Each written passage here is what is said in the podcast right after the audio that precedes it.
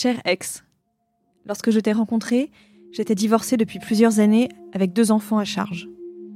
J'étais naïvement à la recherche du conjoint idéal, à savoir un père pour mes enfants et un conjoint qui me soutienne. Vous écoutez ce que j'aurais dû dire à mon ex. Le podcast Mademoiselle pour confier, pas structure, tout ce que vous auriez aimé dire plus tôt.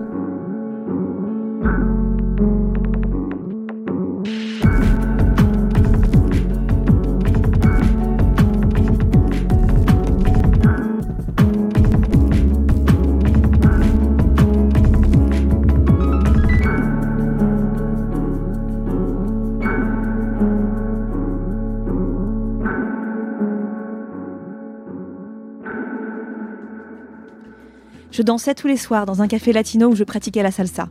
Et je t'ai rencontré. Tu étais assis à déguster un verre. Nous avons un peu discuté à l'extérieur et j'ai été attirée par des signes de virilité assez visibles. Voix très grave, grande taille. Je me sentais prête à partager ma vie avec un homme très rapidement. C'est ce qui s'est passé car tu as emménagé chez moi assez vite et à ma demande.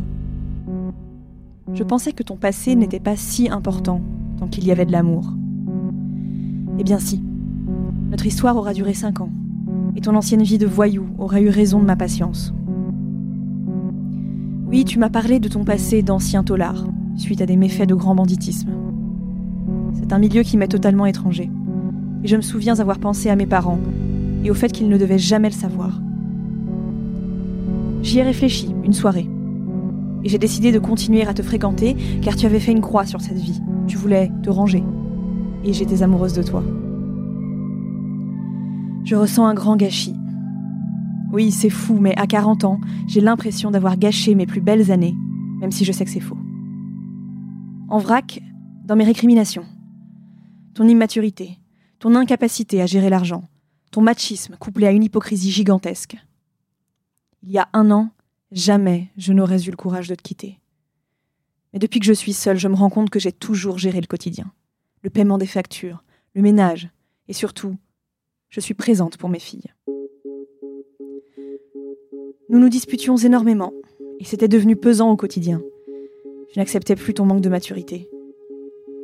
Ce qui m'avait vraiment aidé à sauter le pas, c'est que j'ai recherché activement un logement pour mes filles et moi.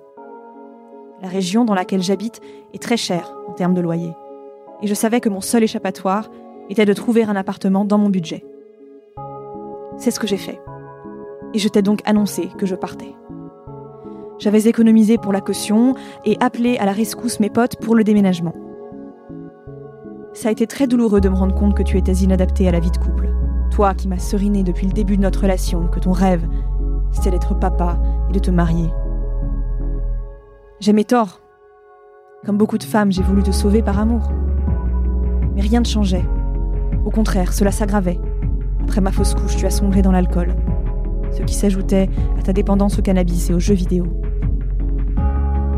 Tu as toujours consommé des joints de cannabis ainsi que de la bière, et je m'interdisais de poser un jugement pour être tolérante. Au fil des années, cette consommation avait un impact sur notre couple. Je remarquais que tu buvais beaucoup plus lorsque tu étais contrarié, et l'achat de cannabis avait un coût considérable sur nos finances. Après nos disputes et nos silences respectifs, tu t'isolais et tu buvais de plus en plus, nous avions décidé de faire un enfant et lorsque j'ai dû subir un avortement médical car il y avait trop de problèmes, tu as sombré dans une consommation excessive. La goutte d'eau? Découvrir sur ton téléphone que tu contactais plein de filles sur des sites de rencontres. Tu avais créé des comptes un peu partout avec tes photos et même une photo de nous deux où tu m'avais coupé au montage. Quel cauchemar. J'espère sincèrement que je pourrai en rire un jour, moi qui adore l'humour.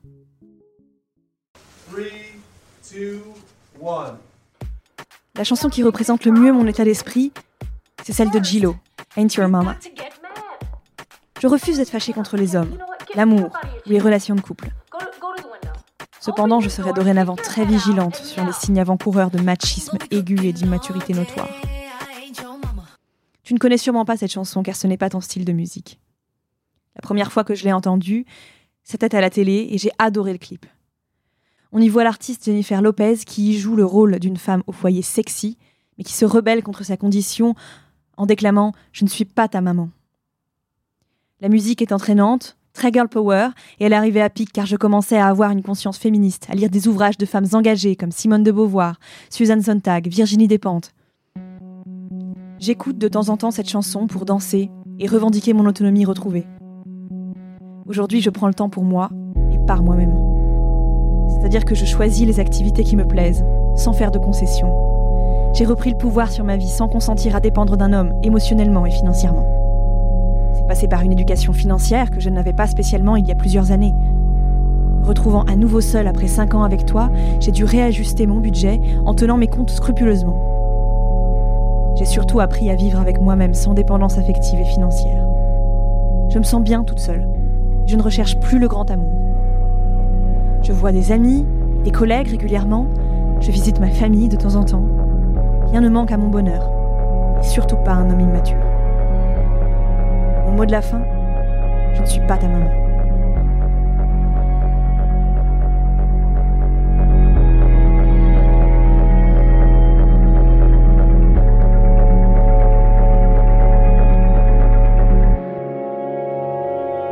Ce que j'aurais dû dire à mon ex est un podcast Mademoiselle, réalisé et mis en musique par Mathis Grosso.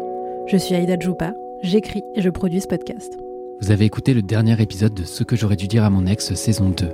Je suis Mathis Grosso, je réalise ce podcast, podcast qui a été créé sur l'idée d'Aïda Djoupa. Merci à toutes les témoignantes d'avoir participé à ce podcast et merci à vous de l'avoir écouté.